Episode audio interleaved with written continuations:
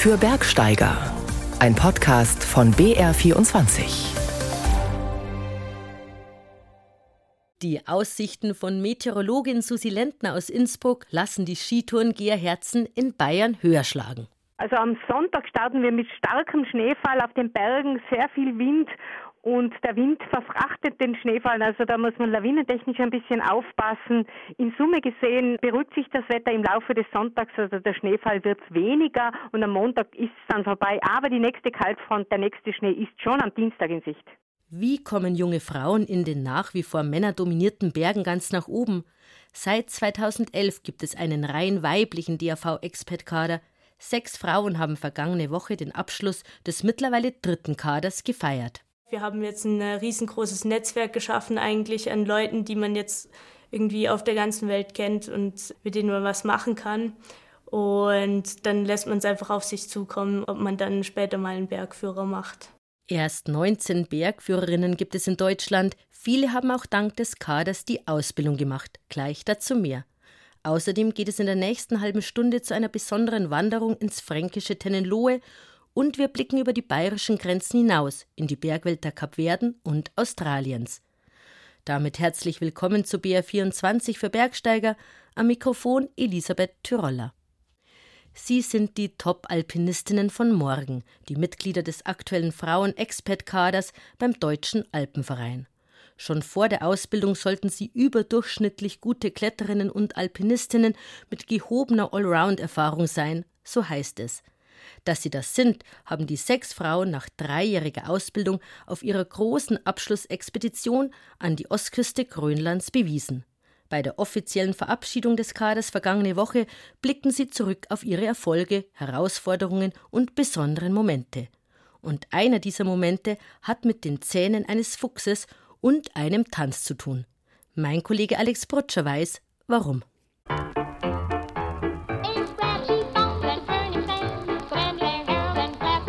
Das ist eins der Lieder, das die Frauen des gerade verabschiedeten DRV-Expeditionskaders wohl nicht so schnell vergessen werden. Warum das so ist, wird gleich verraten. Zuerst aber der Reihe nach. Im Jahr 2020 ging's los. Für den Expert-Kader der Frauen wählte der DRV sechs junge Nachwuchstalente aus. Mit dabei Amelie Kühne. Sie war schon immer viel mit ihrer Familie in den Bergen unterwegs, wie sie sagt. Mit dem Expert-Kader wollte Amelie ihr Wissen rund um die Berge, einfach erweitern, aber auch viel mehr in den Bergen unterwegs sein und viel über die Berge lernen, damit ich einfach sicherer unterwegs sein kann und einfach auch geschmeidiger unterwegs sein kann. Zur Ausbildung gehören verschiedene Bereiche mit viel Theorie und viel Praxis. Eins der Ziele, eine Grundlage schaffen für alle Bergsportdisziplinen. Darunter Felsklettern, Sportklettern, Hochtouren, Eisklettern, Gletschertouren und Big Wall, also Klettern an sehr hohen Felswänden, meist über mehrere Tage hinweg. In jedem Gelände sollen sich die Teilnehmerinnen sicher bewegen können, geschmeidig eben. Ein Lehrgang in den Dolomiten ist Amelie noch besonders gut im Gedächtnis. Ich habe da mit der Caro die Zinnüberschreitung gemacht, also wir waren auf der, erst auf der kleinen, dann auf der großen, dann auf der westlichen Zinne und es war einfach ein ganz besonderer Lehrgang oder eine ganz besondere Tour, weil da die Teamarbeit einfach eine riesige Rolle gespielt hat. Weitere Aspekte der Ausbildung, mentales Training, also wie gehe ich mit Stress und Risiko richtig um. Es soll auch Wissen aufgebaut werden in den Bereichen Erste Hilfe, Sicherheitstechnik, Wetter, Bergrettung, Lawinen, Expeditionen. Zudem gilt es, die individuellen Stärken der Teilnehmerinnen auszubauen. Kein Wunder also, dass viele ehemalige Teilnehmerinnen der Expert-Kader heute Profi-Bergsteigerinnen sind, so wie Dörte Pietron. Sie ist die Trainerin der Frauen-Expert-Kader und sie war auch die erste Frau, die es in einen Kader geschafft hat und lange die einzige. Den Frauenkader hat sie dann schließlich im Jahr 2011 gegründet. Trotz oder vielleicht auch gerade wegen der Risiken im Alpinismus. Naja, die Grundlage dahinter ist schon, dass Alpinismus eben die Kernsportdisziplin des Alpenvereins ist, das wo er eigentlich herkommt. Und ja, es stimmt, Alpinismus ist ein relativ gefährlicher Sport, aus dem man aber auch extrem viel lernen und mitnehmen kann. Und letztendlich muss das jeder und jede selbst entscheiden, ob er das ausüben will. Und Ziel von dem Kader ist eben eine Nachwuchsförderung in diesem Bereich und den jungen Alpinisten und Alpinistinnen eben genau das mitzugeben, was sie auch brauchen, um objektive Gefahren oder auch andere Probleme, Gefahren, Gefährdungen, die im Bergsport auftreten können, dann auch richtig einschätzen und möglichst minimieren zu können. Beim richtigen Umgang mit stressigen Situationen hilft die Tatsache, dass es beim DAV reine Frauenkader gibt, findet Luisa Deubzer, die auch im gerade verabschiedeten Expertkader dabei war. Denn es gibt auch Alpenvereine mit gemischten Kadern. In solchen gemischten Gruppen könnte aber eine Genderdynamik eine Rolle spielen, glaubt Luisa Deubzer. Wir sind natürlich alle unterschiedlich und es ist eine sehr pauschale Aussage, aber so im Schnitt kommt es halt doch oft vor, so wie wir sozialisiert sind, dass Männer dann eher mal den aktiven Part haben in einer Stresssituation und es so gelernt haben, dass sie irgendwie dann ja aktiv sein müssen und vielleicht dann sagen, okay, äh, passt, ich übernehme die Führung, let's go. Und die Frau klischeemäßig gesagt, aber es kommt halt dann doch oft vor, dann vielleicht sagt, okay, ja, ich brauche irgendwie gerade noch einen Moment, um mich zu sortieren, obwohl sie das eigentlich auch so gut oder besser könnte. Und in so einer rein weiblichen Gruppe nimmt man den Faktor zumindest schon mal ganz raus, was ich glaube sehr förderlich für so ein Lernumfeld ist. Luisa Deubzer findet es auch inspirierend, mal nur mit Frauen unterwegs zu sein und zu sehen. Ah ja, okay, die traut sich das gerade, die kann das. Vielleicht kann ich das auch. Außerdem werde weiblicher Alpinismus so sichtbarer. Den Abschluss der Kaderzeit bildet immer eine Expedition. Amelie Kühne und ihre Kolleginnen entschieden sich für den Foxjaw Cirque an der Ostküste Grönlands. Das ist eine Reihe von Granitfelsen, die wie die Zähne im Kiefer eines Fuchses mehrere hundert Meter emporragen und deshalb Foxjaw heißen. Hier wollte das Team seine Stärken im Felsklettern ausspielen. Schließlich haben viele der Frauen einen Hintergrund im Wettkampfklettern. Der Plan? Eine Erstbegehung an einem der spitzen Türme des Foxjaw Cirques. Allerdings spielte das Wetter zunächst nicht mit. Die Stimmung im Team war dementsprechend angespannt. Dann aber klarte es auf. Kaderteilnehmerin Amelie Kühne durfte mit der ersten Länge loslegen. Direkt vorm Losgehen ist man so aufgeregt, dass so alles voll hektisch vorkommt. Und dann steigt man ein und mit jedem Schritt, den man da mehr in der Wand hochgeht, fällt so die Anspannung ab und man fällt in so eine Welt, man ist nur noch sich selbst und der Felsen und man kommt in so einen Flow. Über mehrere Tage hinweg wechseln sich die Seilschaften ab. Meistens steht steile Plattenkletterei auf dem Programm. Zwischendurch wird in Porterletches, quasi hängenden Biwaks in hunderten Metern Höhe übernachtet. Schließlich fehlt nur noch eine Länge bis zum Gipfel. Juhu! Ja, und dann standen wir endlich auf dem Gipfel und das war ein ganz besonderer Moment für uns. Uns war das Grinsen eigentlich nicht mehr aus dem Gesicht zu nehmen. Und wir wussten, dass wir was geleistet hatten, was wir eine Woche zuvor oder ein paar Tage zuvor einfach was undenkbar gewesen ist. Und das musste natürlich gefeiert werden. Wie anfangs angekündigt, mit diesem Lied, zu dem am Gipfel ausgiebig getanzt wurde. Der Tanz und die Foxjaw-Gipfel gaben der neuen Route dann auch ihren Namen. Disco Fox. Für Amelie und ihre Kolleginnen ist die Kaderzeit nun vorbei. Der Termin für die erste Sichtung des nächsten Kaders steht aber schon fest. Nächstes Jahr Ende Februar ist der DRV dann wieder auf der Suche nach den Top-Alpinistinnen von morgen. Es gibt Abenteuer, die liegen vor der Haustür. Und zwar vor der Fränkischen, im Städtedreieck Nürnberg, Fürth, Erlangen. Dort gibt es bei Tennenlohe einen 934 Hektar großen ehemaligen Truppenübungsplatz zur besseren Vorstellung, das sind rund 653 Fußballfelder. Das Gebiet ist 1935 entstanden. Damals rodete die Reichswehr den Wald und nach dem Zweiten Weltkrieg nutzte die US-Armee das Gelände. Nach deren Abzug vor 30 Jahren wurde der Tennenloher Forst als Naturschutzgebiet ausgewiesen. Heute ist er ein Naturjuwel voller seltener Pflanzen und Vögel, aber trotzdem nicht ganz ungefährlich.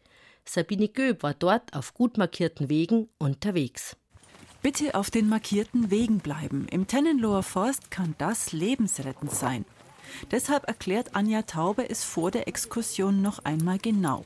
Sie ist zuständig für das rund 900 Hektar große Naturschutzgebiet. Das Wichtige hier im Naturschutzgebiet ist tatsächlich, dass wir uns auf den befestigten Wegen aufhalten, weil eben im Gebiet noch eine hohe Munitionsbelastung ist. Und nur die Wege, die befestigt sind, sind auch entmunitioniert. Die Disziplin der Besucher wird allerdings schnell auf eine harte Probe gestellt, denn in einiger Entfernung liegen sie malerisch in der Sonne. Vierbeinige, sehr hübsche Landschaftspfleger, kleine wilde Pferde, die im gesamten Gebiet eine wichtige Aufgabe haben. Das sind die Przewalski-Pferde, das ist die urtümlichste Pferderasse Und die kommen ursprünglich aus Steppengebieten aus Zentralasien, also beispielsweise Kasachstan, Usbekistan, Mongolei. Durch ihr arttypisches Verhalten, also Fressen und Wälzen und Scharren mit den Hufen, so halten die hier den Boden offen und mähen gleichzeitig. Mit diesen Arbeiten bereiten die Pferde den Platz für die vielen anderen Bewohner des Gebiets, die man auf dieser Wanderung entdecken kann. Förster Reinhard Brehm erzählt über die extreme Landschaft, die offene Sandfläche, die ihren Bewohnern viel abverlangt. Also extrem ist es eben vor allem, solange es offen bleibt, weil da die Sonneneinstrahlung ganz massiv ist. Der Boden heizt sich unheimlich schnell auf, der kann oberflächlich bis zu 50, 70 Grad bekommen da verdörren normale Pflanzenarten. Da braucht es spezielle Anpassungen der Arten, eben sei es die lange Wurzel, die einen Meter tief im Boden geht, wo dann vielleicht hoffentlich irgendwo noch ein bisschen Wasserreserven sind. Da braucht es Lichtschutz an den Blattorganen und so weiter und so fort. Oder eben hochbeinige Käferarten, die den Körper vom Sand von dieser Hitze weghalten können, schnell laufen müssen, damit sie über die Hitze drüber können. Und das ist das Extreme.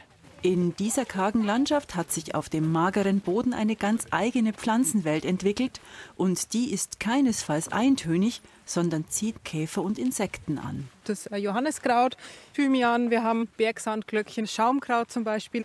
Ja, in den Herbst- und Wintermonaten ist es eher ein bisschen kahler und eher so sandiger, beigiger vielleicht. Da ist einfach alles verblüht und ausgetrocknet. Da ist es dann eher mehr grün durch die Nadelbäume. Zwischen den Sandflächen, an deren Rand entlang sich die Wege schlängeln, zeigt sich immer wieder Gestein. Sanft steigen bauchige Hügel ein paar Meter empor. Also wir sind hier im Burgsandstein eine Formation, die vor 200 bis 250 Millionen Jahre als Sand hier abgelagert worden ist, dann verfestigt worden ist zu Sandstein, jetzt dann durch Witterungsprozesse wieder an die Oberfläche getreten ist.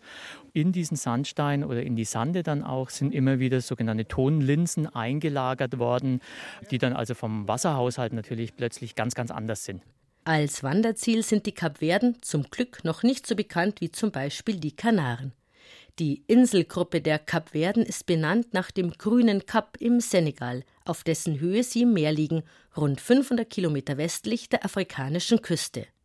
Santo Antao, das nördlichste Eiland der Kapverden, besteht aus schroffen Gebirgszügen und ist die Insel für Wanderer. Erst vor 50 Jahren wurde auf Santo Antao eine erste Straße gebaut. Wer davor irgendwo hin wollte, musste wandern. Steile Wege, oft mit Treppen und meistens gepflastert, führen durch die wilde Natur dieser Insel. Und seit etwa 20 Jahren werden viele der alten Kulturwege für den Wandertourismus entdeckt. Sehr lohnend ist zum Beispiel auch der Küstenpfad nach Ponta do Sol. Georg Beile war dort unterwegs. Mim, para mim, não tem que a mais bonita do mundo. Nicolin Monteiro stellt sich selbst in seiner Muttersprache vor, dem Kreol, einer aus dem Reden entstandenen Variation des Portugiesischen, ohne Grammatik und mit afrikanischen Einsprengseln. Er ist stolz auf die fantastische Natur und die Menschen seiner Insel und freut sich, das alles zeigen zu dürfen. Und ich freue mich, diesen durchtrainierten, klugen und vor allem lebensklugen jungen Mann mit Mitte 30 als Wanderführer zu haben.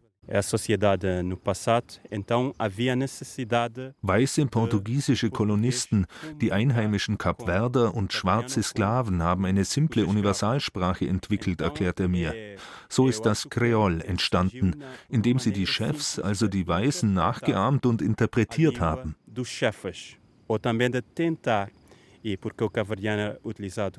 Die Kapverden waren einst Drehscheibe des Sklavenhandels. Dann gerieten sie in Vergessenheit, bis sie teilweise vom Tourismus entdeckt wurden. Und hier, Sant'Antao, ist der Geheimtipp der Inselwanderer. Denn Straßen gibt es kaum, dafür aber die alten, gepflasterten Saumwege, die auf abenteuerlicher Routenführung kreuz und quer durch die Berge führen. So wie unser heutiger Weg 15 Kilometer die Steilküste im Norden entlang. Gerade queren wir die überhängende Felswand der Klippe, 100 Meter tiefer rauscht das Meer. Unglaublich, wie sie diesen Felspfad aus dem harten, dunklen Vulkangestein herausgemeißelt haben. Com trabalho como escravo. Mit Hammer, Brecheisen und Machete, ohne Maschinen und Sprengstoff, sagt Nicolin. In einer Arbeit wie Sklaven, mit ganz geringen Sicherheitsvorkehrungen und einem bemitleidenswerten Lohn. Aber genau das ist es auch, was den jungen Wanderführer beeindruckt. É outro exemplo também do esforço, da dedicação, do empenho das ist ein Beispiel für die Hingabe und Anstrengung der Menschen und auch ihren Mut. Hier in der überhängenden Wand haben sie es geschafft, einen Weg herauszuschlagen und zu befestigen, um die Dörfer mit der Hauptstadt zu verbinden. Das sind 15 Kilometer. Also wer hinging, musste hin und zurück 30 Kilometer zurücklegen. Nicolins Vater hatte 16 Kinder von fünf Frauen. So wuchs Nicolin bei einem seiner Großväter auf, der noch als Steineklopfer, als Pedreiro gearbeitet hat. Meu avô trabalhou aí naquele tempo com instrumentos bem mein Opa hatte altes Werkzeug und er war immer barfuß unterwegs. Stell dir das vor, auf diesen scharfen Steinen. 30 Kilometer ohne Schuhe waren kein Problem für ihn. Er hatte eine zentimeterdicke Hornhaut als natürlichen Schutz. Mit den Geschichten der Alten ist Nicolin aufgewachsen. Fast ehrfürchtig erzählt er von ihrer Hingabe an die Landschaft und ans Meer. Jetzt verbreitert sich der grasüberwachsene Pfad und führt in ein von bizarren Basalttürmen umgebenes grünes Tal. Schmale Terrassen staffeln sich bis in steilste Lagen, von einstigen Steinhäusern stehen noch einzelne Ruinen da. Der Ort heißt Aranyas, was so viel wie Spinnen bedeutet. In den 1970er Jahren lebten noch 100 Menschen hier. Es waren Bauern und Hirten. Sie hielten Ziegen, Esel für den Transport und ein paar Kühe. Ein älterer Mann ackert noch zwischen ein paar Maispflanzen. Nicolin spricht Kreol mit Juan, die einzige Sprache, die er beherrscht. Er kam zum Unkrautjäten, kümmert sich um seine Bienenvölker und pflanzt Kürbis, damit die Tradition des verlassenen Dorfs nicht komplett abreißt. Danach biegt der Weg um den Felsrücken und führt weiter durch die Steilwand. Im nächsten kleinen Dorf kleben die Häuser wie Bienenwaben am Felsen. Im Haus von Sonja brutzelt das Öl im rußgeschwärzten Kochtopf. Sie bereitet eine Fritura, einen Eintopf aus Fleisch und Gemüse für Wanderer, die vorbeikommen. Sonja ist hier geboren und da geblieben mit ihren fünf Kindern. Erreichbar ist das Haus nur zu Fuß und die Kinder, ja, die wachsen in dieser Ruhe auf. Sie laufen jeden Tag über den Pfad in die Schule, in die Hauptstadt Ponta do Sol und zurück. Isso tem que agradecer a todos os turistas e os guias também, porque und sie möchte noch Danke sagen an alle Touristen und den Wanderführer. Nur durch diese Einnahmen können sie an diesem abgelegenen Platz überleben. Tief unten im klaren blauen Atlantik treiben wuchtige Meeresschildkröten, die an den wenigen Sandbuchten der Insel ihre Eiablageplätze haben. Ein paar Mal habe er in der offenen Weite des Atlantiks auch schon Wale gesehen, erzählt Nicolin das ist der Vorteil einer Insel. Hier hast du alles zusammen, Berge und Meer. Für mich ist es reine Therapie, hier zu gehen. Der Wind, das Echo und der Klang des Meeres. Der Weiler von Tanyas, kurz vor dem Ziel, klebt noch irrwitziger auf den grünen Felsklippen als die Orte an der Amalfiküste oder in Cinque Terre. Das alles ist so abgelegen, dass es sich anfühlt wie am Ende der Welt. Die einfachen Siedlungen spiegeln erst recht die Wucht der Natur. Und die Menschen, wie Nicolin, zeigen ihren Respekt. Die Insel gibt ihnen genug zum Leben, wenn sie die Natur achten, so wie es die Vorfahren taten. Von den Kapverden geht es nach Australien, genauer gesagt in die Blue Mountains. Diese Region westlich von Sydney gehört zum Weltnaturerbe und ist berühmt für Sandsteinkämme, zerklüftete Felsen, wildes Buschland, grüne Täler und Eukalyptuswälder. Andi Stummer war dort mit einer besonderen Gruppe unterwegs. Today we stand looking across country. My family's home for thousands of years. Schroffe, steil abfallende Sandsteinklippen, ein Meer aus Baumwipfeln dicht an dicht, Eukalyptuswälder bis zum Horizont. Willkommen auf Aborigine-Land. Uncle David, ein lokaler Stammesältere, begrüßt eine Wandergruppe in den Blue Mountains nördlich von Sydney. Auf Land, das schon vor Jahrtausenden das Zuhause seiner Vorfahren war. Die jungen Leute aber, die mit geborgten Rucksäcken und Trekkingschuhen vor ihm stehen, sind Neuankömmlinge in Australien. Sie sind Flüchtlinge aus aller Welt. Hi, my name is Emmanuel Asante.